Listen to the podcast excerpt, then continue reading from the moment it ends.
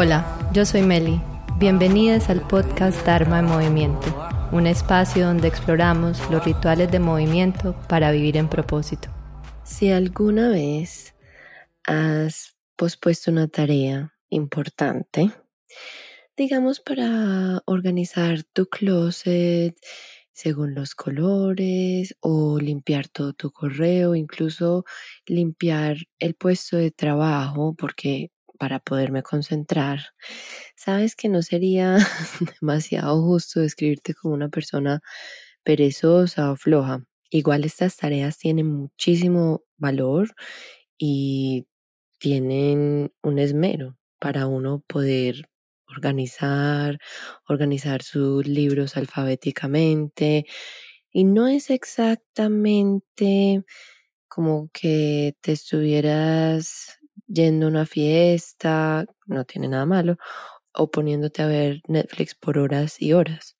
Estás organizando, estás organizando todos los archivos de tu correo, preparando, dejando todo listo, buscando el momento perfecto. No es pereza o es mala gestión del tiempo, es procrastinación. Y aunque yo me voy un poquito más y si incluyo muchas veces esas otras distracciones como Netflix y la número uno, las redes sociales, uno puede ponerse a ver en TikTok mil y un tutoriales de cómo editar un video o cómo ganar más seguidores, etcétera. Y puede quedarse ahí horas, no tienen absolutamente tampoco nada de malo, hay mucho que uno puede aprender, pero puede quedarse en la ilusión de que estoy haciendo algo productivo. Inclusive, para mí muchas veces ver películas sí es productivo porque estoy analizando cosas, personas y unas veces pues también necesita como algo que no sea 100% productividad. La pregunta es, ¿es que estoy dejando de hacer si lo estoy haciendo consciente o no? Básicamente cualquier cosa que pueda desencadenar la actitud de retrasar el trabajo o asumir nuevos desafíos, como por ejemplo un negocio paralelo a tu trabajo para expresar tu propósito. ¿Y por qué incluyo estas cosas que de pronto no encajan en la definición más estricta de procrastinación? por esa ilusión de que estamos haciendo algo productivo y también por un poco el ciclo vicioso que tiene este comportamiento y ya también entendí un poquito con el estrés crónico porque es que nos damos muchas excusas y nos decimos que este tipo de descanso como sentarme a jugar videojuegos por tres horas es digamos merecido porque trabajamos mucho. Entonces, ahí le estamos dando como una ilusión de productividad. Nuevamente la pregunta es si esa es la mejor manera de descansar o si toda esa cantidad puede ser una horita, media hora, 20 minutos. La cuestión es ya cuando se nos van horas y horas. Por eso, en este episodio vamos a identificar las razones que te impiden priorizar tus responsabilidades. Pero más que las responsabilidades, lo vamos a relacionar a los proyectos de propósito. En ese caso son las responsabilidades que uno tiene con uno mismo. Cada vez que pospones, sabes que afectarás tu desempeño en lo que sea, sea que estés estudiando esa nueva certificación o el trabajo normal, y también sabes que en algunos meses, el día de tu cumpleaños, el 31 de diciembre, esas fechas así claves donde uno se pone como a pasar cuenta de lo que ha hecho o no, no nos va a gustar tanto ver ese resultado. Entonces, ¿por qué seguimos procrastinando? Pues obviamente creo que todos hemos visto esos memes sobre el tema de la postergación, que nos dicen que las personas pueden seguir siendo productivas, haciendo su trabajo cuando procrastinan. Tal vez el mínimo del trabajo, sí, seguro, pero cuando uno tiene el deseo de iniciar un negocio, necesita ser eficiente y organizarse. Y lo que pospongas no te va a llevar a los resultados que quieres, porque ya se trata de cumplir con algo adicional, algo que tal vez requiera más esfuerzo. Pero ojo, tampoco se trata de llevar al síndrome del agotamiento. La cosa es que también el trabajo normal nos da la muy clara ilusión, no es del todo una ilusión, pero obviamente nos hace sentir que estamos siendo productivas, efectivamente lo estamos siendo, pero no necesariamente con relación a nuestro propósito. Si quieren saber cómo iniciar un negocio paralelo sin llenarse de estrés, ansiedad y agotamiento, escuchen el episodio 38 que hablo efectivamente de eso y las técnicas que nos pueden ayudar a dejar de postergarlo, a crear en verdad los sistemas que nos ayuden a sostener ese nuevo emprendimiento y evitar que sigamos diciendo mañana, mañana.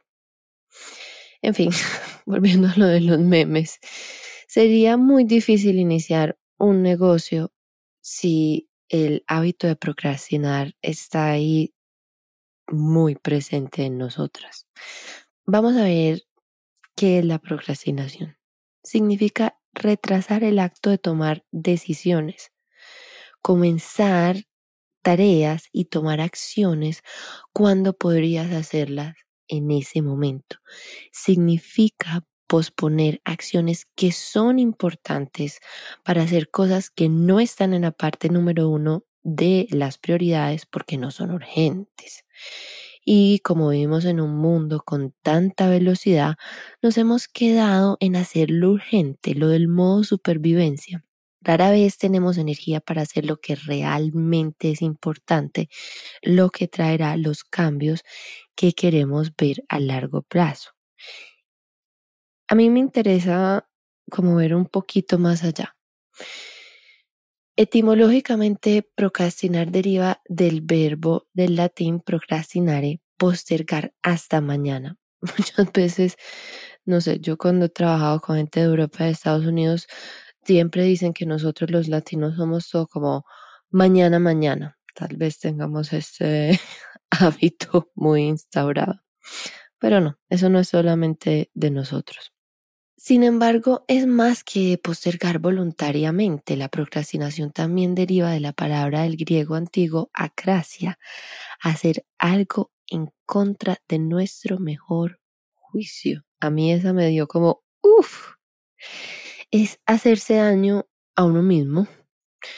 Eso lo dice yo creo que muy claramente el profesor de psicología motivacional Pierce Steele en su libro La ecuación de la procrastinación. A mí eso me llama mucho la atención. Eso de uno hacerse daño a uno mismo. Uno le dicen eso y uno es como, pero, pero ¿cómo? ¿Cómo? ¿Cómo me querría hacer yo daño a mí misma? Esa autoconciencia es la pieza clave para entender por qué procrastinar nos hace sentir mal. Cuando procrastinamos, no solo estamos conscientes de que estamos evadiendo la tarea en cuestión, sino también de que hacerlo es probablemente una mala idea. y aún así lo hacemos de todas maneras. Cuando tenemos sistemas nerviosos desregulados, posponemos las tareas. Reemplazamos lo que se supone que debemos hacer para nuestro bienestar. Incluso cosas que nos encanta hacer como digamos pintar, practicar yoga, uno meterse en una danza consciente que lo va a llevar a sentirse mucho mejor, diseñar tu propia línea de joyas que te ayudan a estar en presencia, lo que sea que a ti te dé propósito. Y lo reemplazamos por algo menos importante, que creemos que nos va a traer bienestar en ese momento porque estamos agotadas, porque nos da una gratificación inmediata o porque creemos que nos va a ayudar efectivamente más adelante a que las cosas nos salgan mejor, a que tengamos todo más organizadito. tiene como esos dos lados. Puede ser, en mi opinión, hacer esas tareas de ilusión de mm, productividad o también de ilusión de descanso productivo, como los ejemplos que daba arriba de TikTok o de ver las noticias. Eso es una buenísima, esa ilusión que tenemos que Twitter nos está llenando de la información necesaria para poder conversar con otras personas. Mi querida amiga, una serie de esas decisiones te puede llevar a una de las peores pesadillas de tu pesadilla. Ser empleada toda la vida en un trabajo que no te gusta y que está lejos de lo que te ha significado. Mm, sentémonos un momento, respiremos profundo y miremos cómo eso nos haría sentir, no también a largo plazo. Como resultado, pierdes tu objetivo de tu radar y pierdes oportunidades que podrían surgir en tu camino. Esta es la razón por la que decimos que la procrastinación es esencialmente irracional. Las personas nos enganchamos en este círculo irracional de procrastinación crónica debido a una incapacidad para manejar estados de ánimo negativos con relación a una tarea. Una percepción de que una tarea es desagradable, que en esencia es muy parecido a lo mismo que el estrés. El estrés en sí mismo es una emoción, pero ya en este caso le estamos ampliando a muchas otras emociones desagradables. Estoy tratando de cambiar esa palabra negativa, es mucho más fácil usarla. Pero me gusta entenderlo más como desagradable porque para mí hace más fácil la conexión con esas sensaciones que son muchas, son diversas, que nos alejan del placer, que es lo que busca nuestro cerebro. Hay veces nuestra mente dual está buscando siempre como malo, bueno, negativo, positivo. Desagradable implica un poco más. Entonces esperemos un momentico aquí. ¿Cómo así que procrastinamos según nuestros estados de ánimo? La respuesta corta es sí.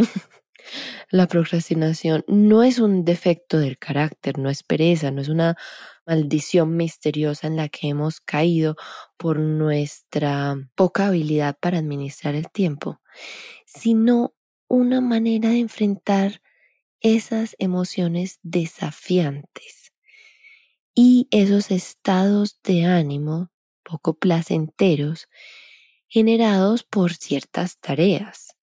Aburrimiento, ansiedad, inseguridad, frustración, resentimiento, inclusive tareas y cosas que nos gustan, cosas relacionadas a ese propósito.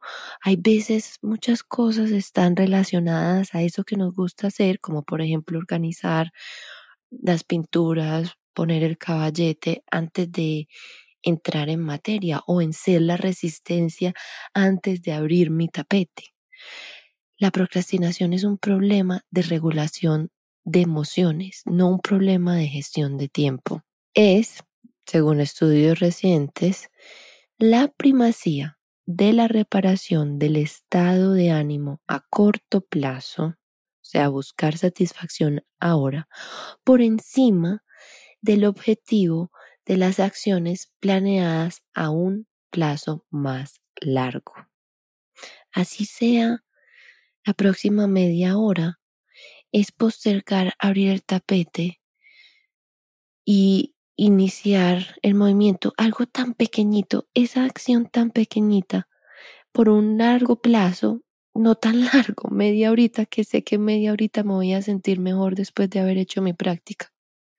Así de engranado puede estar.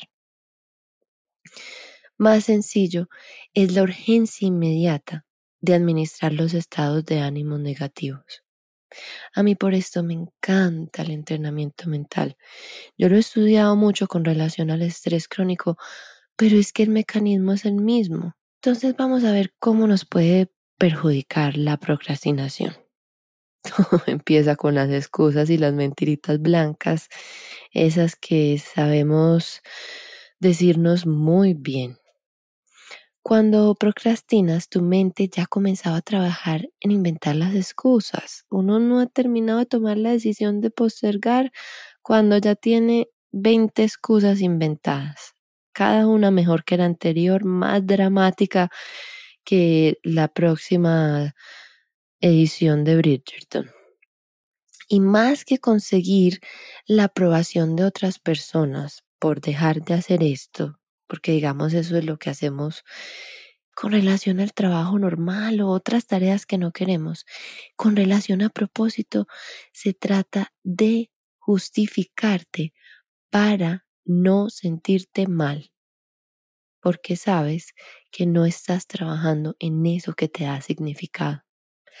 Antes de posponer las tareas, ya uno sabe que le va a decir al jefe, ya uno sabía que le iba a decir al profesor en el colegio o a cualquier miembro de su familia, su mamá, su papá, el que sea, porque estaban esperando que uno complete una tarea en un tiempo determinado.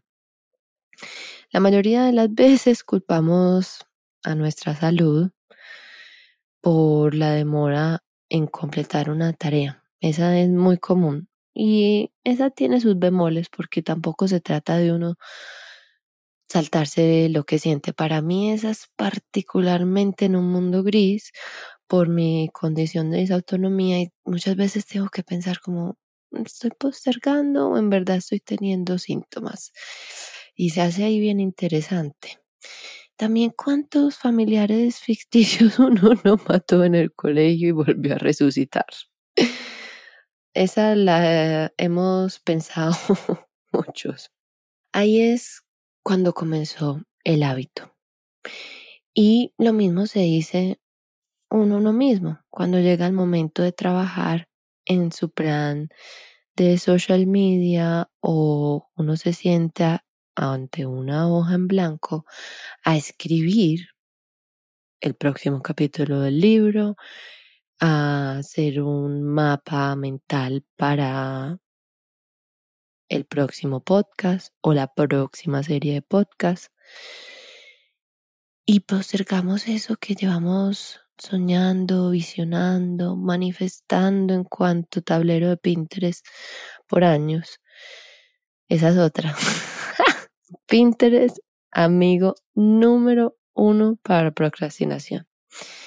Claro, porque es que tenemos que recolectar ideas y ver referentes y nos quedamos viendo referentes por años y años. Y eso no hace sino, hay veces, llenarlo a uno de esos celillos que no necesariamente son malos. Si uno los utiliza y sabe dónde romper el ciclo, funcionan bastante a favor. O simplemente postergamos sentarnos a producir el contenido del próximo taller algo en lo que estoy trabajando, o a diseñar la propuesta a ese cliente que quiere que le escribas su identidad de marca para su negocio con propósito. El impacto de la procrastinación no se limita, el impacto de la procrastinación no se limita a afectar tu desempeño en tu trabajo, en tus estudios, en las tareas de la adultez. Lentamente comienza a infiltrarse en otras áreas de tu vida y antes de que te des cuenta, estás posponiendo lo que es más importante para ti. Habrá momentos en los que podrías posponer tareas como cancelar esa membresía de Hulu que ya ni usas, te distrae y llega el próximo mes. O el pago anual, peor aún. y ahí estás enganchada otra vez. Incluso puede ser cosas tan prominentes como arreglar el carro porque es peligroso que sigas así o sacarte un diente. Casos de la vida real. Muchos de mi vida personal. La verdad es que no todo puede ser prioridad. Eso es cierto, pues si no tendríamos que clonarnos infinitamente para todas las tareas que tenemos hoy en día.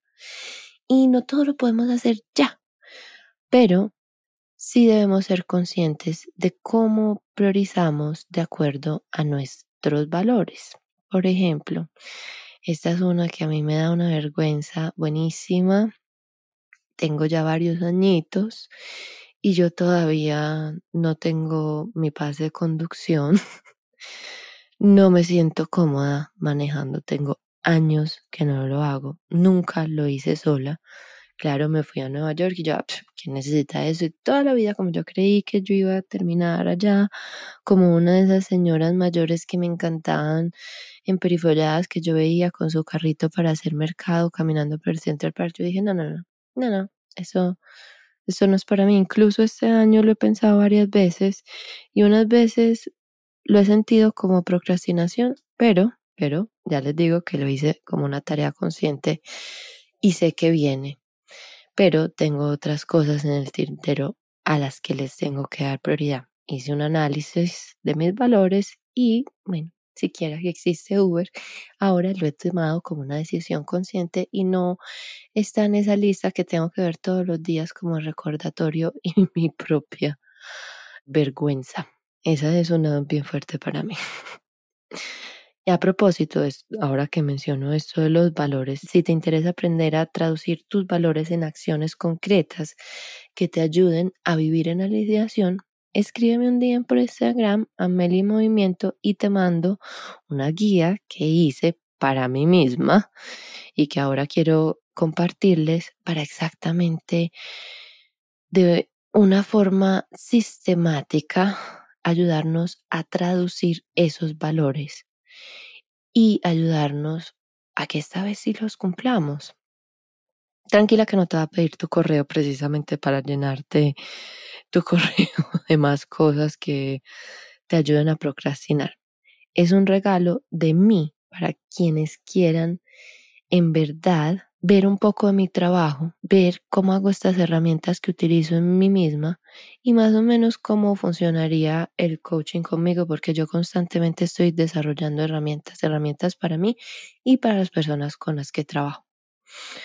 Volviendo, muchas veces esas demoras nos pueden costar también dinero. Así como el ejemplo de lo inmediato, como les decía en estas membresías, o como algo más a largo plazo porque si sigues postergando tu negocio de propósito para el momento perfecto, cuando ya no tenga tanto trabajo, cuando decida renunciar, ahí facilito mes a mes, año a año, van miles de dólares que pudiste hacer en paralelo. Más toda la felicidad que esto te pudo traer por saber que estás sirviendo a otras personas, que es lo que vinimos a hacer aquí, a esta encarnación. ¿A quién no le servirían mil dólares más al mes? 500, 200 hay veces, por hacer algo que además nos llena de propósito, de energía, de significado. Otra cosa es hacer algo que a uno lo drena, así sea a un alto precio. Eso ya implica mucho más del que uno tiene hay veces para dar. Y ahí es donde uno tiene que analizar. ¿Estoy postergando algo que me va a dar significado? ¿Estoy postergando algo que me puede implicar más gastos financieros? ¿Estoy postergando algo que sé que puedo hacer y que está bien? Porque trabajo siempre va a haber. Uno en el trabajo siempre la lista va a ser eterna. Ahí es donde viene ese análisis interesante que parte de los valores. Y también está uno perdiendo la posibilidad tal vez de hacer un negocio de grandes cifras. O de pronto no tan grande, simplemente un negocio que le ayude a uno a vivir bien. Nos venden siempre esta idea de sí, cuando yo tenga y esté trabajando en lo que yo quiera, ya voy a ser la más millonaria. Mira qué costosa puede ser esa hora extra de estar en YouTube viendo tutoriales de cómo hacer tu próximo MailChimp que o incluso un maquillaje para la próxima sesión de fotos que tal vez nunca te vayas a hacer ese maquillaje en particular.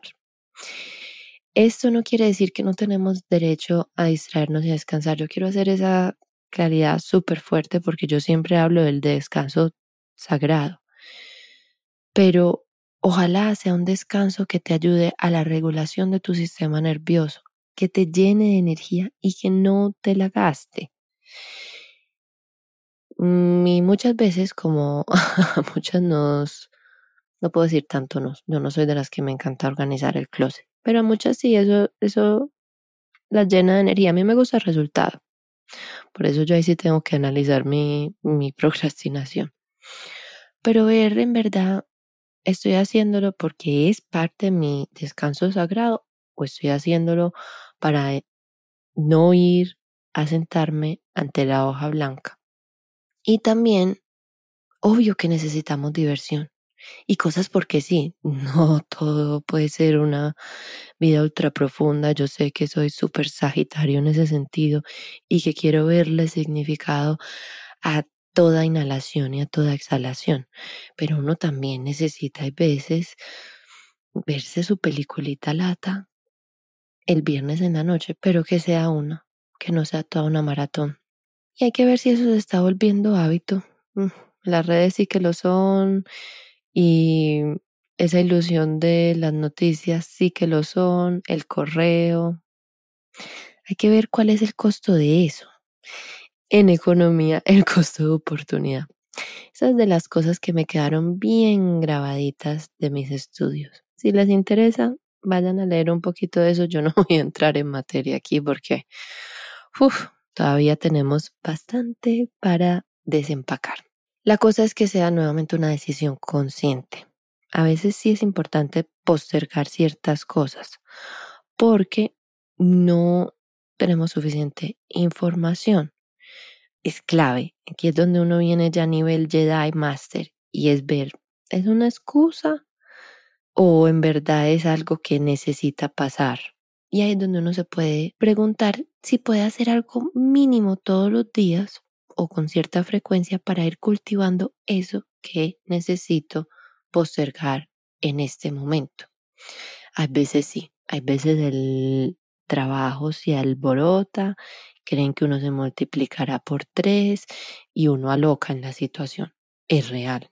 Por ejemplo, uno de mis sueños es escribir un libro. Sé que aún hay ciertos proyectos que estoy sacando adelante primero que lo van a informar, que lo van a alimentar. Por ejemplo, este podcast. Pero todos los días escribo de 5 a 10 minutos y uno dice, ay, pero qué tanto mientras me siento abro. Pues escribo dos líneas, dos líneas que no estaban ahí ayer, dos líneas que me están poniendo un paso más adelante en esto que quiero traer al mundo. Así sea uno de mis comentarios en Instagram, que son como microblogs, puntos positivos para los que se lo lean todos. O cuando estoy haciendo ejercicios de stream of consciousness, es como uno escribe sin filtrar, sin tildes, sin comas, sin que todo tenga sentido, pero donde uno descarga un montón y en mi caso es donde saco las mejores ideas porque vienen de mis emociones más profundas. En el proceso las transformo y de ahí tan salen mis clases de yoga que he dictado más interesantes, esas que van así a la raíz, esas vienen de procesos como esos. Sin embargo, ese alivio que sentimos cuando procrastinamos es lo que lo hace ese ciclo bastante vicioso. En el presente inmediato, suspender una tarea brinda alivio y entonces uno tiene una recompensa por procrastinar. Y, digamos, la forma de comportarnos básica nos ha enseñado que cuando somos recompensados por algo, lo queremos hacer otra vez. Nuestro cerebro siempre está buscando lo que nos da placer. Y esa es precisamente la razón por la que la procrastinación tiende a no ser un comportamiento de una vez, sino un círculo, uno que fácilmente se vuelve en un hábito crónico. Con el paso del tiempo, la procrastinación crónica tiene costos no solamente a la productividad, sino efectos destructivos medibles en nuestra salud mental y física. aquí es donde se junta mi trabajo de hace más de 10 años en enfermedades crónicas no transmisibles. Esta es su esencia. Y en el trabajo que hago actual, una de sus consecuencias es el estrés crónico también. Esos son ciclos. Uno no sabe ahí cuándo fue el huevo de la gallina. También incluye la angustia general, la baja satisfacción con nuestra vida, sobre todo porque estamos dejando de hacer cosas primero en el primer nivel para nuestra salud y en el más profundo para nuestro propósito. Ahí es donde vienen síntomas de depresión, también de ansiedad. Vamos cultivando esos hábitos deficientes para nuestra salud y como dije, enfermedades crónicas no transmisibles, inclusive hipertensión y enfermedades cardiovasculares, porque todos los lunes empezamos la dieta, dieta entre comillas, no me voy a meter por ahí porque es una palabra clave, pero alimentarnos mejor, a ir al gimnasio. Esa al gimnasio, si no viene con un trasfondo consciente, ya sabemos que eso el primero de enero, bueno, el primero no, el 2 viene con toda la fuerza, incluso el 5 después de las vacaciones. Pero en marzo yo voy a preguntarles cuántas membresías de gimnasio están congeladas. Entonces creemos que procrastinar lo hacemos para sentirnos bien. Mm. Aunque parezca irónico, procrastinamos para evitar sentir esos efectos incómodos, negativos de estos ciclos viciosos, pero terminamos sintiéndonos aún peor. Es parte de la naturaleza de ese ciclo y es parte de nuestra evolución. la procrastinación es el ejemplo perfecto de algo que se conoce como el sesgo del presente, la tendencia en nuestra mente a dar prioridad a necesidades de corto plazo en vez de las de largo plazo, porque no fuimos diseñadas para pensar hacia adelante en el futuro más lejano, porque necesitábamos enfocarnos en proveer para nosotros mismos en el aquí y el ahora, y eso tiene uf, una escala de grises, porque es como voy a volver aquí ahora, pero voy a volver aquí ahora para darme placer en el presente voy a volver aquí ahora para cultivar las semillitas que me van a ir llevando a esa preferencia que tengo en el futuro. Voy a volver aquí ahora para no vivir en la diferencia de lo que no tengo y para traer al momento presente eso que quiero más adelante o para distraerme.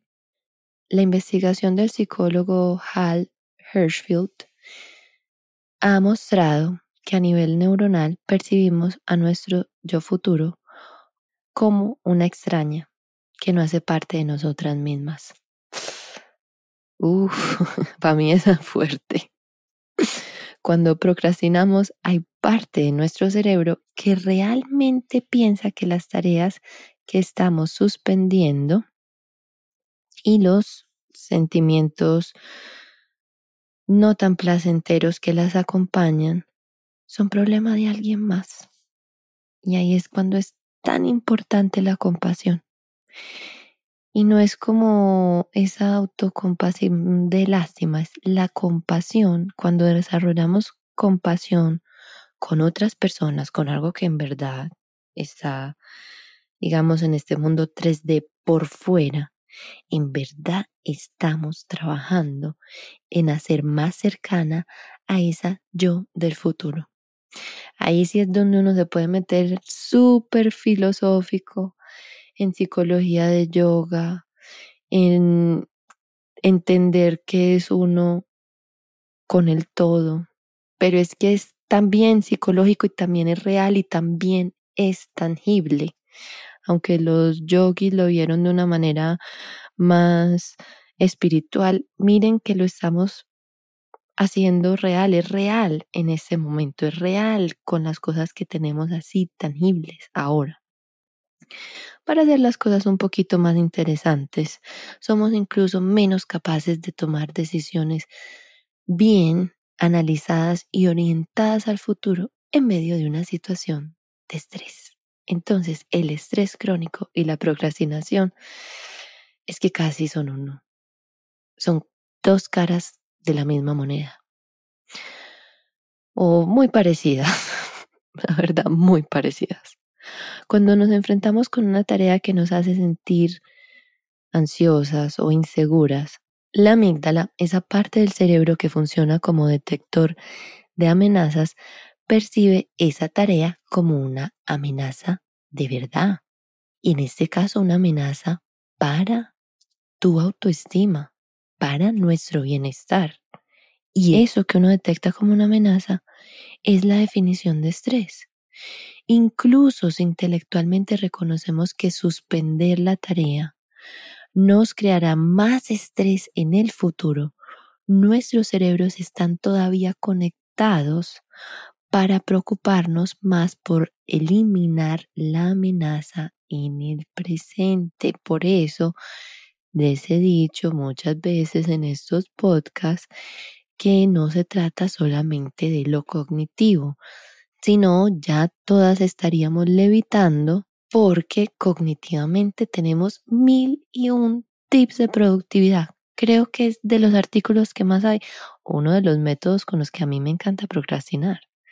Porque imagínense, uno aprendiendo de productividad para dejar de hacer lo que en verdad es la encarnación de productividad. Ay, me encantan estas cosas irónicas. Los investigadores de neurociencia y psicología llaman esto secuestrar la amígdala. Desafortunadamente, no podemos simplemente decirnos a nosotras mismas, deja de procrastinar. Ir a todos los talleres, ir y hacer todos los cursos de autoayuda desde el cerebro pensante. Ahí es donde la reprogramación que nos ofrece el entrenamiento mental es fundamental para poder abrir ese rango de tolerancia a las sensaciones incómodas, ese pedacito, esa resistencia, esos incluso instantes de comenzar una tarea. Ahora sí entremos a hablar de las causas de la procrastinación. Sí, este va a ser un episodio más extenso, pero es un episodio que vale la pena. ¿Cómo llegamos a la raíz de la causa de la procrastinación? Dándonos cuenta de que en esencia la procrastinación es un asunto de emociones, no un asunto de productividad. La solución no involucra una aplicación de gestión de tiempo, hay miles o aprender nuevas estrategias de autocontrol de ese que uno sí que se lo aguanta, que se hace la fuerte, que se salta las sensaciones, que se deja de regular y boom, termina luego también en burnout o síndrome de agotamiento. Tiene que ver con manejar nuestras emociones de una manera diferente, de una manera consciente. No se trata de ignorarlas. No se trata de dejar de ser tan emocional como nos dicen muchas veces. La naturaleza particular de nuestra versión a eso que queremos hacer depende de la tarea específica. Podría ser debido a la tarea en sí misma, porque la tarea es poco placentera, como no sentarse a hacer contabilidad. Para mí que no, no me gusta Brown, Aquí quien sea contable y le fascine, adelante, pero en mi caso. O como digamos limpiar un baño sucio o enfrentarse a una larga hoja de cálculo. También podía ser el resultado de sentimientos más profundos relacionados con la tarea. Aquí es donde no se pone la cosa interesante. Aquí es cuando sí estamos hablando de los sentimientos relacionados a la expresión del propósito, como de dar de una misma, tener baja autoestima, sentir ansiedad o inseguridad. Cuando fijas la mirada en un documento en blanco, tal vez estés pensando, no, no, yo no soy lo suficientemente inteligente para escribir este libro. ¿O quién soy yo para escribir un libro sobre esto? Porque yo no soy psicóloga, yo no soy experta en neurociencia, tampoco me sé los sutras de arriba y abajo. Incluso si siento que lo soy, también puedo empezar a decir a qué opinará la gente de esto. ¿Qué pensarán de mí? Escribir es tan difícil. Me puedo decir también eso.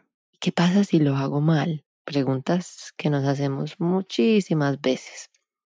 Todo esto puede llevarnos a pensar que hacer a un lado el documento y cambiarnos a limpiar los desórdenes que tengamos en el closet es una buena idea. Yo no estoy a favor del desorden. No, no me crean eso. Yo sí creo que el orden ayuda muchísimo, pero ahí es donde uno tiene que empezar a utilizar sistemas que lo ayuden a mantener esas cosas bajo control para no constantemente entrar en un caos, tener una pila gigante de cosas por organizar y utilizar eso como excusa para procrastinar.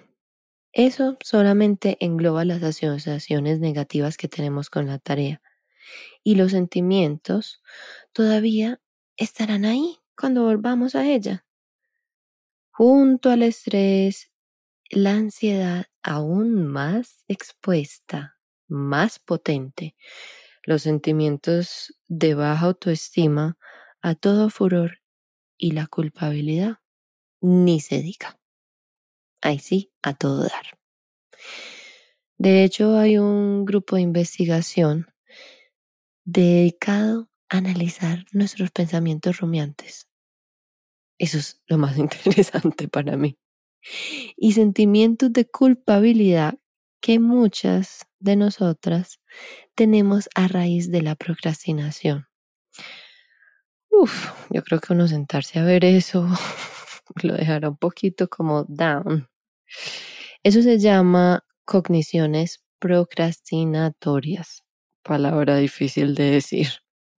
Son esos pensamientos que tenemos sobre procrastinar, que son los que van dándole potencia al ciclo vicioso de la angustia y el estrés y que se vuelven sus propios profetas, profetas de su propia profecía. Boom, lo sigo haciendo. Entre más lo hago, más lo sigo haciendo. Desglosemos un poco cada una de estas emociones. Y ahí también les voy dando estrategias de cómo irlas integrando, irlas gestionando. Con el tiempo que llevo trabajando en coaching a través de la vida, sobre todo cuando inicié en esto de enfermedades crónicas no transmisibles, he observado mucho el comportamiento similar en varias personas de congelarnos y preferir enroscarnos en nuestras camitas o jugar videojuegos o ir a limpiar toda la cocina para evitar el fracaso. Ese miedo al fracaso podría ser el responsable de por qué no has iniciado tu negocio con propósito. Y honestamente, con todas las personas que he trabajado, de alguna u otra manera, es el que está ahí presente. Sobre todo cuando uno ya tiene un trabajo, un trabajo en el que de alguna u otra manera ha sido una persona exitosa. Entonces es como, uy, ya yo tengo esto acá, me voy a arriesgar. Y voy a arriesgar inclusive parte de mi bienestar, de mi cansancio incluso las personas más extremas de mi ingreso financiero por esta idea o por este proyecto de negocio. Posponer tareas para evitar ser juzgada por tu falta de expertise en algo que no te va a hacer más experta, esa es la gran ironía. porque uno solamente se vuelve experta, porque una solamente se vuelve experta, es haciendo. Por el contrario, solamente aumentará el dolor de ver la lista de deseos el próximo 31 de diciembre. Aquí la clave es atreverse a hacer algo pequeño que te dé miedo con frecuencia, que te cueste un poquito de resistencia, así como esas bandas de resistencia del gimnasio, así que no es que uno esté alzando 120 kilos, es, es un poquito de resistencia, incluso la resistencia del cuerpo propio, por eso a mí me encanta el yoga. Esa resistencia que ni siquiera está tan afuera, es el peso propio y regular tu sistema nervioso después. Uno da un pasito de algo que no es tan placentero o que le da miedo y luego regula. Por eso esto se vuelve como un ciclo, pero un ciclo virtuoso. De esa manera irás ampliando tu rango de tolerancia a estos retos de forma gradual y ante todo consistente, mi palabra preferida. Y si te interesa hacer este trabajo, que en mi opinión es fundamental para todo el mundo, pero sobre todo para las creadoras con propósito, emprendedoras, que constantemente nos estamos aventurando a situaciones que nos hacen salir de nuestra zona de confort o de lo desconocido. Fundamental. Para eso te recomiendo mi taller de regula y transmuta estrés en 12 minutos, o sea, tampoco es mayor cosa. 12 minutos se te van viendo TikTok facilito, donde aprenderás las técnicas de entrenamiento mental que han ayudado a muchas a salir del estrés crónico, la ansiedad y ampliar tu rango de tolerancia al estrés. En consecuencia, modulas tu energía para estar más tiempo en tu rango de desempeño óptimo y menos tiempo procrastinando, tratando de aspirar el desierto del Sahara, que es mi meme preferido de procrastinación. Luego de esta cuña y de recordatorio de que este trabajo es muy importante para quien quiera vivir bien, pero sobre todo para quien quiera emprender con propósito de forma sostenible. Y aquí es donde viene la siguiente emoción, el agotamiento, palabra clave, sostenible. Sentirse abrumada o agotada, es decir, cuando el estrés crónico ya es tanto que ha llegado a un punto de apatía, un punto de quiebre, forma un círculo vicioso con la ansiedad, porque a pesar de que incluso uno esté creyendo que está suprimiendo lo que está sintiendo, el deseo de vivir en plenitud no se va a ningún lado, se hace aún más latente, más presente, aunque no lo queramos ver claramente en ese momento. Lo que interfiere en tu aprendizaje de nuevas habilidades o realizar las tareas que mueven a tu negocio con propósito más allá de uno que otro post y en esencia reducir tu productividad. Hay veces uno crear su propio social media también tiene una trampa de procrastinación, es que está por todo lado. Ahí es donde uno ser muy consciente de lo que está haciendo es tan fundamental. Y no, no, no, no, no, yo sé que no es tarea sencilla, no es como contar hasta 10, que también es bien difícil. Y por eso, por eso, yo vuelvo al entrenamiento mental y a la regulación del sistema nervioso. Porque no se trata de cualquier productividad, se trata de la productividad relacionada a crear desde el servicio, con esa sensación de significado. Significado de que uno está en esta vida más allá de ser un hámster en la máquina capitalista para entregar la parte más productiva de tu vida para que alguien haga mucho dinero y tú tengas suficiente para vivir, estar en esa zona de confort y sigas en tu ruedita de hámster. Esa donde el quesito es esa sensación de placer de estas actividades que nos hacen sentir productivas, pero que en verdad no te están acercando a eso que en verdad quieres lograr. Siguiente, el bajo entusiasmo relacionado a las recompensas a muy largo plazo.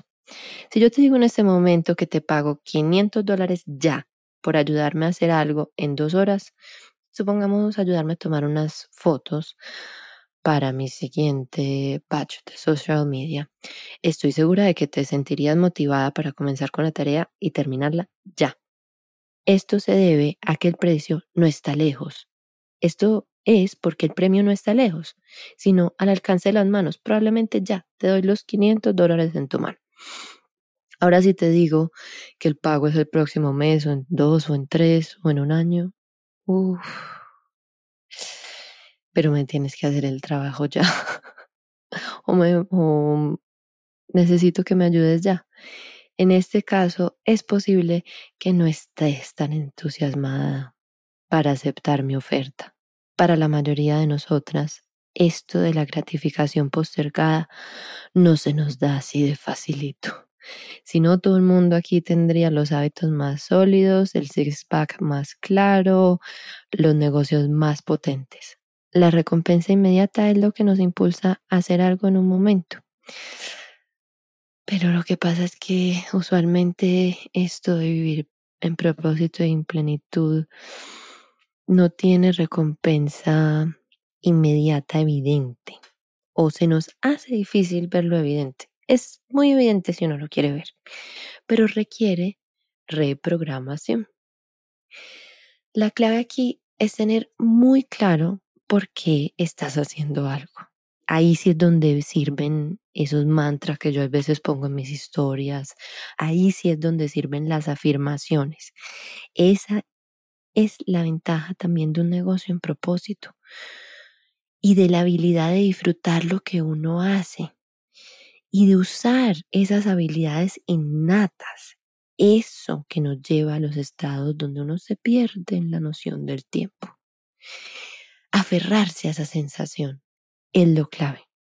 Mantenerte conectada es ahí donde el entrenamiento mental basado en mindfulness o conciencia plena y esa conciencia momento a momento de las sensaciones del cuerpo se vuelven una herramienta fundamental.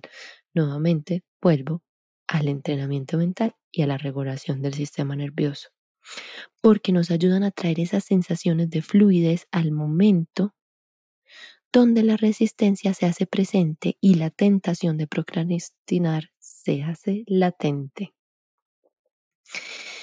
Seguimos con la falta de motivación. Aunque uno tenga claro cuál es su propósito en la vida, es normal a veces perder la motivación, perder la hoja de ruta, perder el rumbo. De eso se trata. Para eso estamos aquí. Y hay días más fuertes que otros. En la vida normal, en el trabajo, con la familia, con las hijas, hijos, hijes, que lo drenan más a uno. Hay momentos del ciclo que nos quitan todo. Hay momentos del ciclo lunar, menstrual, que nos quitan todo. Por eso es clave aprender a trabajar con el ciclo. Eso es un tema para todo un libro, ni siquiera un podcast, pero que les recomiendo que vayan estudiando. Y hay veces, también pasa, ya, ya cuando uno está expresando su propósito, que alguien te dijo que no va a comprar tu producto o tu servicio. Y eso también aporrea. Y para eso también sirve ampliar nuestro rango de tolerancia a las sensaciones que no son placenteras. Hacerlo de una forma regulada y consciente y no de hacerse la fuerte. Eso también ayuda a que puedas continuar con tu negocio cuando esos momentos de crisis se presentan, de cuestionarnos, Aquí viene una claridad muy importante. En esos momentos es fundamental que analices qué es lo que está bajando tu vibración. Mira si es algo circunstancial o si tal vez necesites replantearte esa expresión de tu propósito. que también es posible, porque podemos expresarlo en muchas maneras y hay ciertos ciclos que cumplen una función, informan algo y luego uno continúa, como cuando yo trabajaba en esta parte de enfermedades crónicas no transmisibles, incluso parte de mi negocio de moda me enseñó muchísimas cosas, o inclusive cuando intenté prestar servicios de asesoría de imagen. En esencia, yo cuando escribía por qué estaba haciendo esto, el origen era el mismo, aunque parezcan cosas muy diferentes. Por eso, miren, maneras muy diferentes de expresar un propósito. Y ahí yo no tenía claridad y creía que propósito era la expresión del mismo. Y ahora estoy, digamos, en una expresión que está mucho más alineada conmigo, con quién soy yo ahora y con mis habilidades.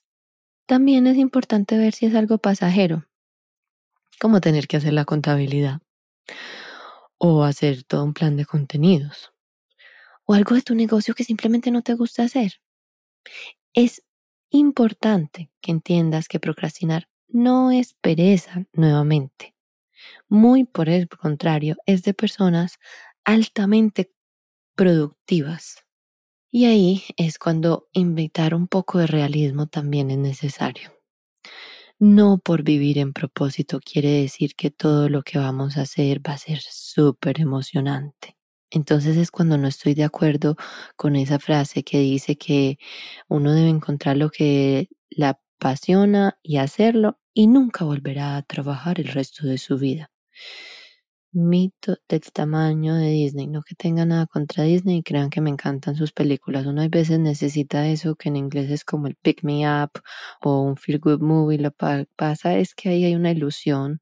Lo que pasa es que hay una ilusión con el tiempo. Creemos, eso lo hemos resumidito en una película, pero siempre nos hacen fast forward a los pedazos donde la persona en verdad está haciendo lo que tiene que hacer. Uy, vamos con una que a mí me gusta mucho. La falta de disciplina. La falta de disciplina para mí está relacionada con la emoción de la frustración y de muchas otras. Entremos en materia. Vivimos en un mundo donde demasiadas cosas atraen nuestra atención desde el entretenimiento, incluso la educación. Esa sí a mí me cae en el alma, porque uno se puede distraer en el próximo curso, en el próximo libro. Es que todavía no estoy lista para escribir este episodio. Créanme cuántos libros y cursos he hecho para tomarme el valor de sentarme aquí a hablar de esto. ¿Cuántas veces me he puesto a escribir sobre este tema para luego permitirme fluir con él. Yo soy una de esas que puede procrastinar y procrastinar porque necesito estudiar más y más, porque, porque no soy, no estoy preparada. Hay demasiados factores que intentan desviar tu atención de las tareas más importantes para ti. Digamos que aquí me fue un poquito por la tangente. Esto de la parte de educación es más como el sentido de la sensación de no suficiencia. Volviendo a la disciplina. Recuerda que aquí la clave es que tú estás haciendo ante todo esto por ti y para ti y para conectarte desde lo más humano que existe, que son nuestras necesidades comunes. Esa es la clave de la comunicación no violenta. Y en estos días hice un post sobre eso. O la comunicación compasiva. Porque todo el mundo ha tenido la necesidad de tomar agua. Digamos una así muy, muy clave pero todos también hemos tenido la necesidad, pero todas también hemos tenido la necesidad de sentirnos competentes o de conexión o de afecto. Cuando nos lo ponen desde ese punto de vista, ahí mismo vamos a lo que es la esencia de ser humano. Resultado, tu productividad y eficiencia se reducen si no hay un poco de disciplina y la capacidad de pasar del aburrimiento que hay veces la disciplina implica, lo que aumenta tu ansiedad cuando se trata de comenzar a trabajar en esas tareas que son importantes para ti porque te dan significado. La forma más eficaz de superar la tendencia a procrastinar porque tenemos la atención dividida es disciplinarse. Así de simple. Pero eso no es tan simple. Eso tiene muchos bemoles y se puede desglosar. Disciplinarse para seguir adelante con lo que te propusiste hacer. Y yo sé que no es muy popular y que no nos gusta. Si vemos origen, la palabra disciplina viene de discípulo, de alguien que tiene devoción. Ahí esa sí es una palabra que a mí sí me gusta, sobre todo cuando se trata de devoción hacia una misma. Al principio, la disciplina es un poco pesadita, eso sí que lo sabemos. Con el tiempo, cuando uno logra pasar la trampa de la aburrición que ella trae, uno llega al estado de devoción.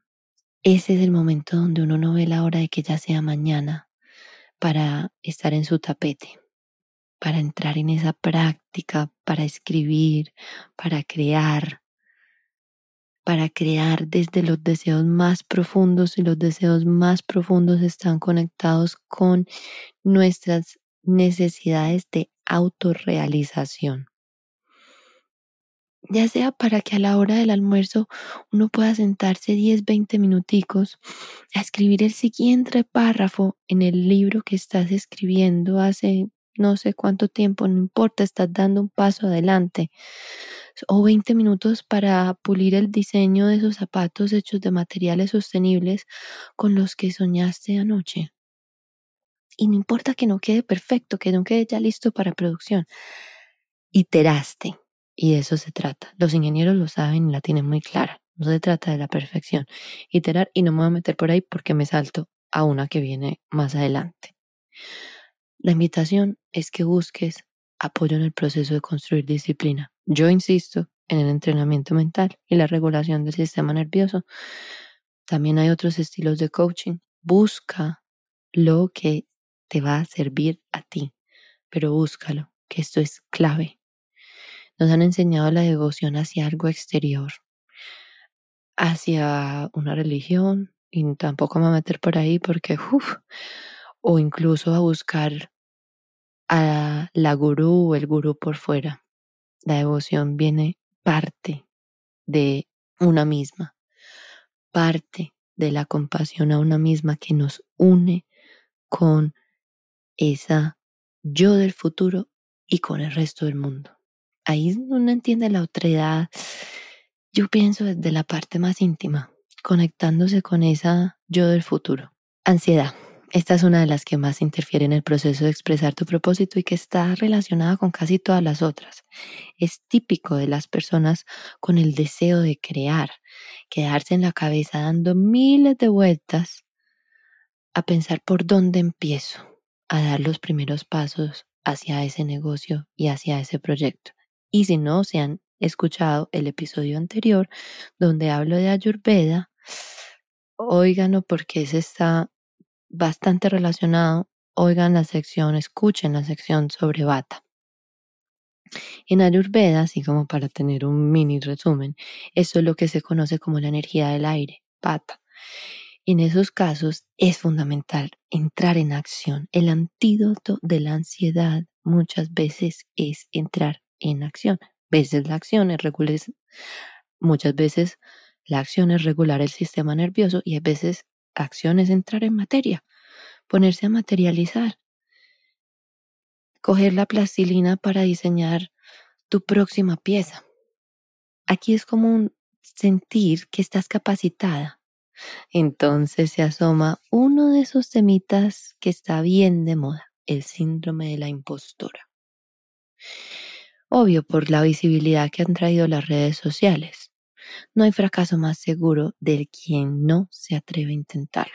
Yo no sé eso donde lo escuché, me lo inventé, pero para mí eso es máxima. En estos días leí otra frase que me encantó. Yo antes me resistía un montón como a esas frases así profundas que uno veía en Instagram porque claro, también era mi apatía a intimar con mis emociones en la incomodidad de todas estas situaciones. Se las digo todo aquello que vale la pena hacer, vale la pena hacerlo mal. Lo vuelvo a repetir. ¿Será que me equivoqué? Todo aquello que vale la pena hacer, vale la pena hacerlo mal. Tal vez te quedes aquí un momento como, uy, dolorete y confundida con esa palabra. no siempre nos han dicho que uno tiene como que tratar de hacer todo lo mejor posible. No, nuestra tendencia a pensar de que tenemos que ser buenas en todo es lo que nos lleva a interpretar como la frase así como wow, wow, wow, aquí qué pasó, como cuando uno lee una palabra mal escrita pero la corrige en la cabeza. Sí. Todo aquello que vale la pena hacer vale la pena arriesgarse a hacerlo mal. Vale la pena enfrentarse a la incomodidad de ser malas en algo. Porque nadie, ni Mozart, nació aprendido. Eso que le muestran a uno en las noticias de las niñas prodigio, excepcionísima, pero no la regla. Qué bueno un mundo que celebrara más a quienes se arriesgan que a quienes lo hacen de la mejor manera. Eso es algo en lo que he estado pensando recientemente. Y ese es el mundo que tenemos que crear. Por eso estás tú aquí. Creo que tendríamos más personas que se aventurarían a caminar el camino de la innovación sin tener la expectativa de que hay que ser el mejor o que hay que inventarse la nueva cura del cáncer. Hay veces con inventarse el clip o el liquid paper o una solución sencilla pero que le puede aliviar y hacer la vida mejor a otras personas. Es más que suficiente. Y sí, dije liquid paper, yo soy de esa época. Ahí más o menos pueden ir viendo cuántos años tienen. No, no es ningún misterio, tengo 34 en este momento. Entre más rápido vayamos aprendiendo a respirar en la incomodidad de exponernos y ofrecer algo que no es perfecto, pero que es lo suficientemente bueno. O hay veces ni siquiera. Más rápido vamos transmutando la ansiedad en acción. Ahí nuevamente vuelve la compasión.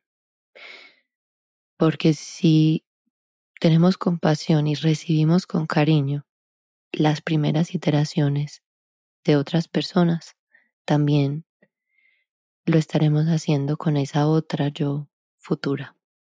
Y nuevamente vuelve nuestro rango de tolerancia. Tolerancia a ser capaces de hacer algo mal.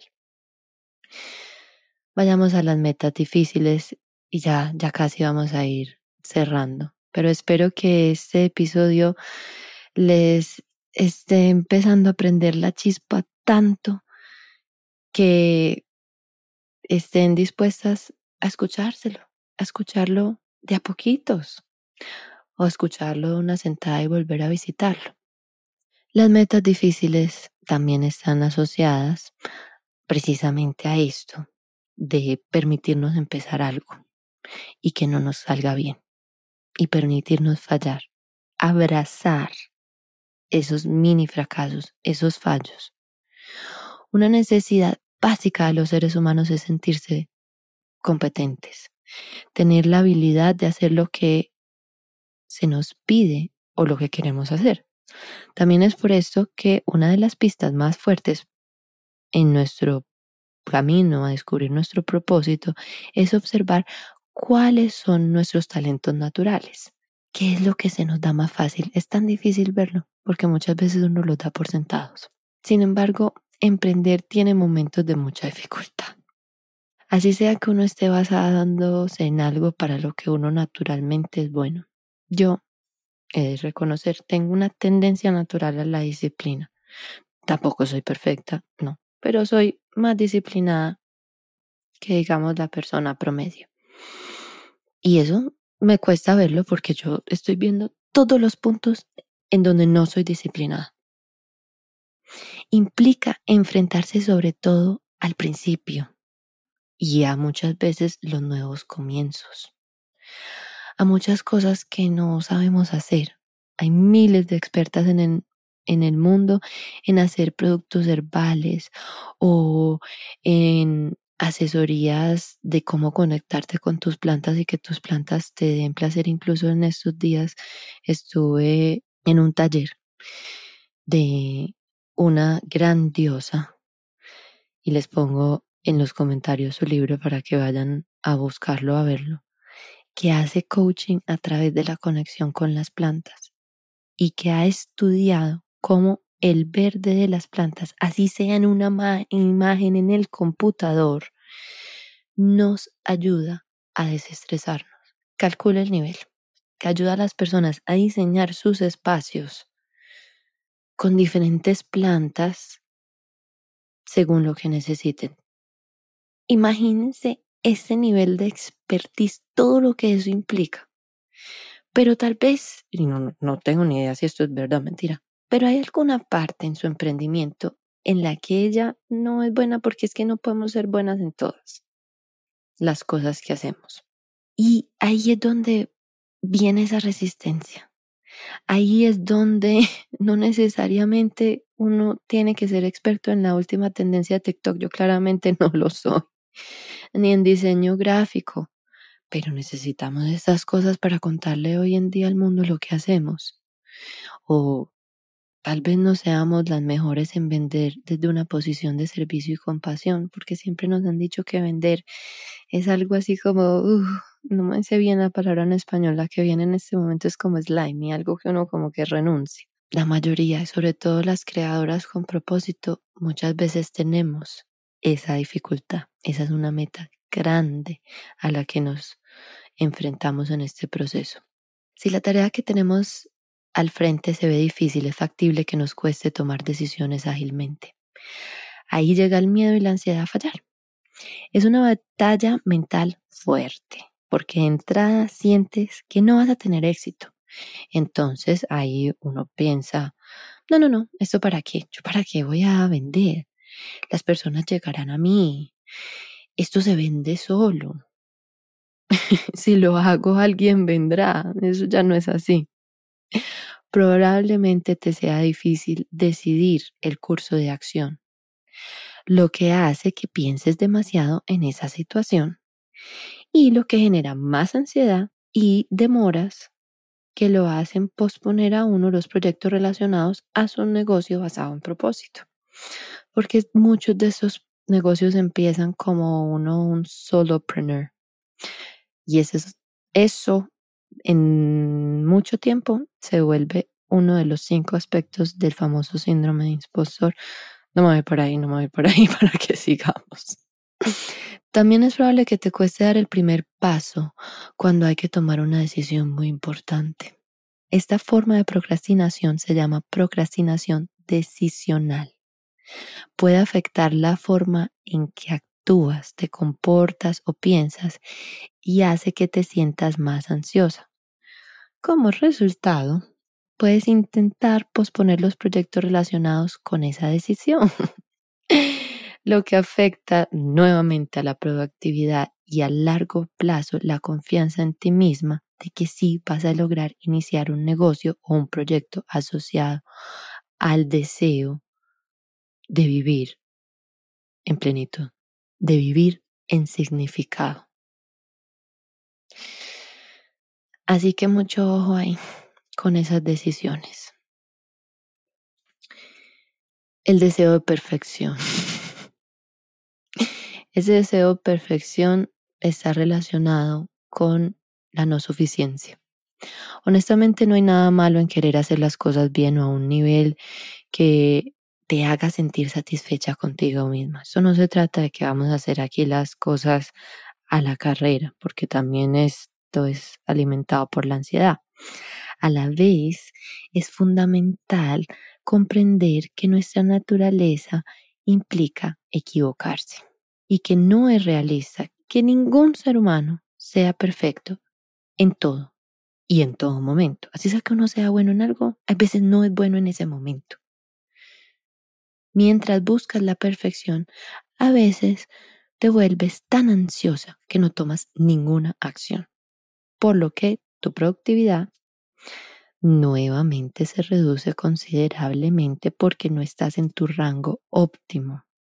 Ahí es donde uno se queda un año entero desarrollando un logo o escogiendo la paleta de color o escogiendo el nombre del negocio Créanme que yo sí que me demoré con esto y pospuse mil veces iniciar mi Instagram porque aún no tenía el nombre perfecto. No, puede que no sea perfecto aún, pero con ese me fui. Preferimos posponer la tarea o evitarla por completo e intentar y fallar porque no, no es perfecta. Recordemos el concepto de iterar. Muchas, muchas cosas en esta vida se pueden volver a hacer. Tener miedo de tratar de trabajar en una tarea solo porque quieres ser perfecta es lo que te impide dedicarte a hacer tareas importantes. Tenemos esta ilusión de no ser suficiente porque siempre creemos que no estamos completas. Es que eso es lo que nos venden todo el tiempo. Ahí están las Kardashians para reafirmártelo constantemente. Y la necesidad de utilizar filtros de Instagram, y créanme que yo a veces también los uso, pero los uso tal vez más conscientes porque honestamente no me quiero echar maquillaje y la fotografía es así. Y yo puede que en el espejo me vea súper bien, pero la luz no da. Bueno, me, lo utilizo, pero lo utilizo no porque es que no tenga la nariz respingada y porque tengo la ilusión de tener los ojos azules. No, lo utilizo para no dedicar tiempo honestamente en, hacerme un maquillaje para hacer un reel que no, no está en mis prioridades en el momento. Mismo resultado, dos causas muy diferentes que llevan a alimentar ciclos muy diferentes. Vamos cerrando. Metas vagas y sistemas vagos. Hay una frase de James Clear que me encanta. Uno no se eleva al nivel de sus metas, uno cae al nivel de sus sistemas. Si han escuchado este podcast por el año que ya lo llevo haciendo, ¡yay! Esto es un concepto clave. Y les recomiendo escuchar el episodio 11, creo, donde hablo del tema a profundidad, el tema de los hábitos atómicos que lo desarrolla James Clear a profundidad. En resumen, un sistema es una estrategia muy clara, específica, pequeña y sostenible de cómo instaurar un hábito. Iniciar tu negocio de propósito es un hábito en sí mismo. Si te quedas en el algún día voy a iniciar mi negocio de catering limpio, orgánico, que ayude a otras creadoras a centrarse en su trabajo, por favor. Yo estoy aquí, alguien hágalo. Eso es muy diferente a decir, en febrero del 2023 voy a iniciar mi negocio de catering. Todos los sábados a la hora del almuerzo voy a ensayar una receta que pueda funcionar y voy a hacer un registro por tres meses en Google Docs. Muy distinto. Y bueno, y accionarlo. Pero ya eso me lleva muchísimo más fácil a la acción. Si me quedo en algún día, en, algún día se queda. Cuando tienes metas que no están específicamente definidas o adaptadas, es probable que pospongas trabajar en ellas, porque es como si por allá Nuevamente, lo estoy asignando a la otredad de mi yo futura. Lo que pasa es que con la procrastinación se necesita mucho más que voluntad. Tu cuerpo y tu mente, esas sensaciones que te conectan con tu cerebro de supervivencia, necesitan estar alineadas con ese propósito, con una sensación de seguridad para trabajar en eso que está a oscuras, en esa yo que no le veo la cara. Y para que puedas comenzar a planificar tus tareas y completarlas. Lo que a largo plazo es lo que fortalece la confianza en ti misma. Las metas vagas y sistemas flojos están relacionados con la confianza en ti misma. Esa es la emoción que hay detrás. Última, la retroalimentación negativa. Es posible que tengas miedo de que las personas encuentren que tus ideas y pensamientos no son perfectos. Esto está bastante relacionada con la idea de perfección, pero ya no tanto desde la percepción interna, sino desde cómo nos va a percibir el mundo. Este miedo a la retroalimentación negativa muchas veces hace que evites aceptar nuevos roles, presentar tus ideas o trabajar de manera proactiva para lograr los objetivos de tu negocio.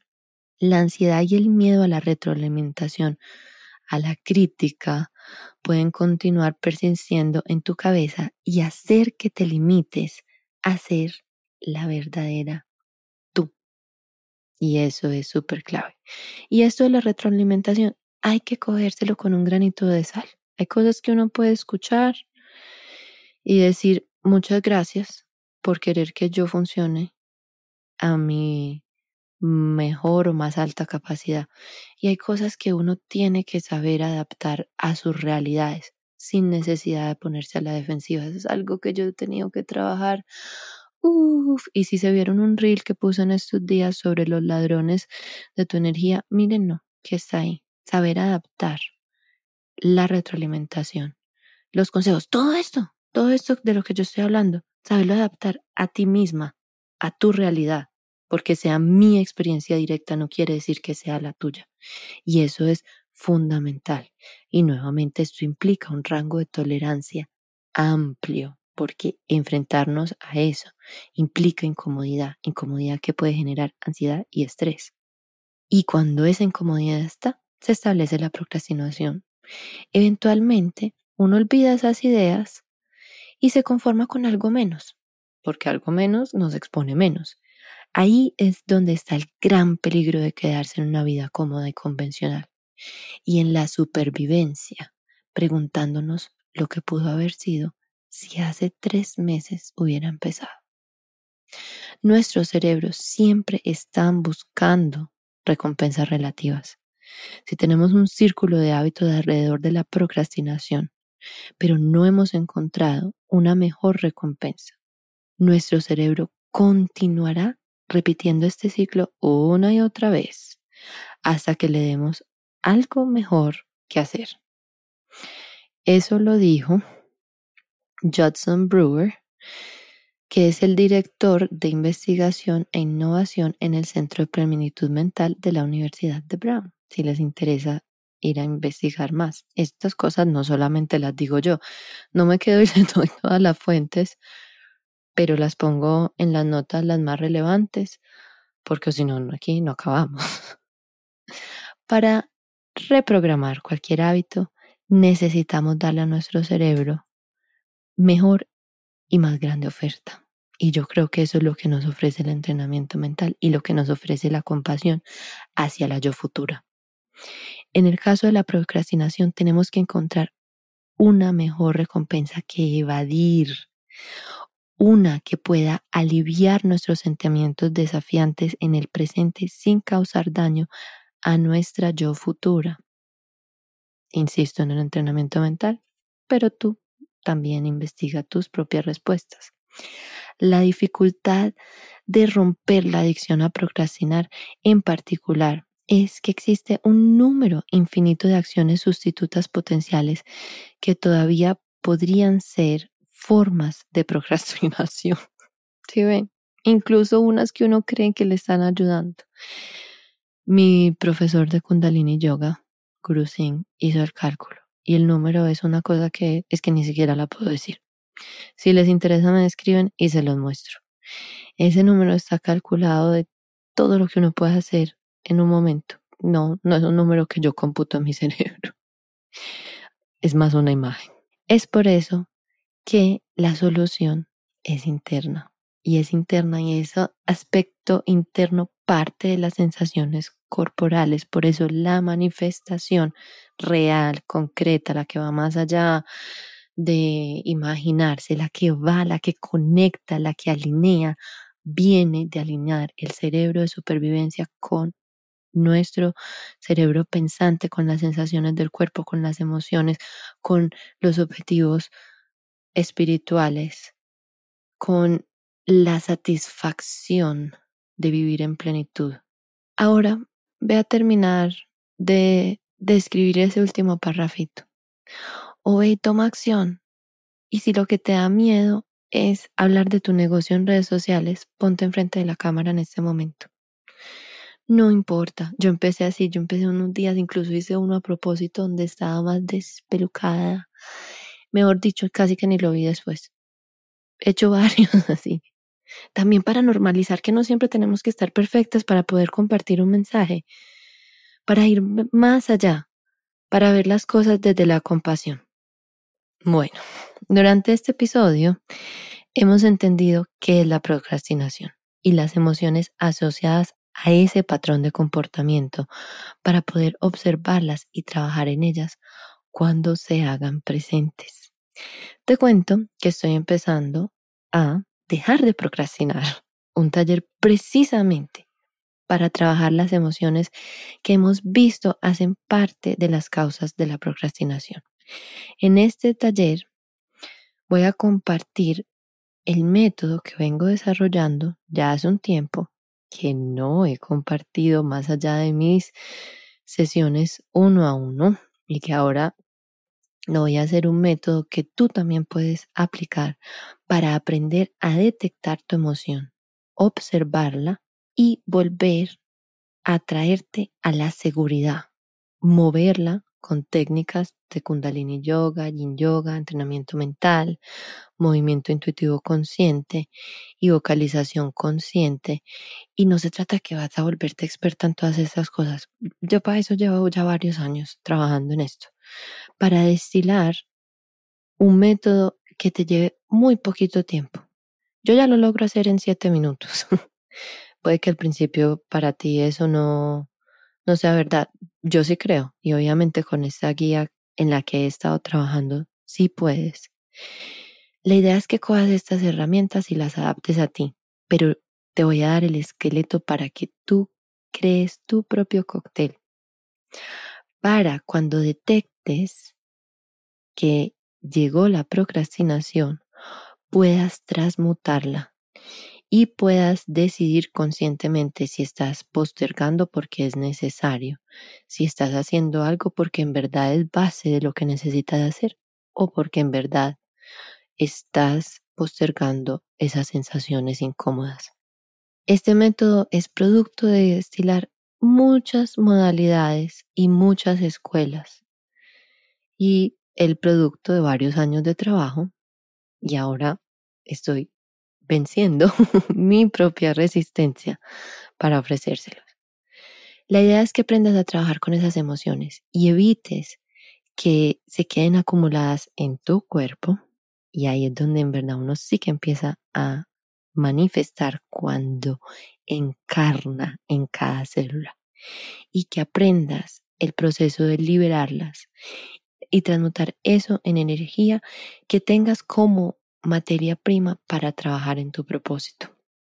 Si te, esto te interesa, escríbeme un DM eh, por Meli en Movimiento, creo que es lo más fácil, ese es mi Instagram, o si prefieres un correo, lo pongo en las notas del show y también voy a poner mi WhatsApp si les resulta más fácil así. Para que me digas si te interesa este taller y ir abriendo las inscripciones y no lo procrastines.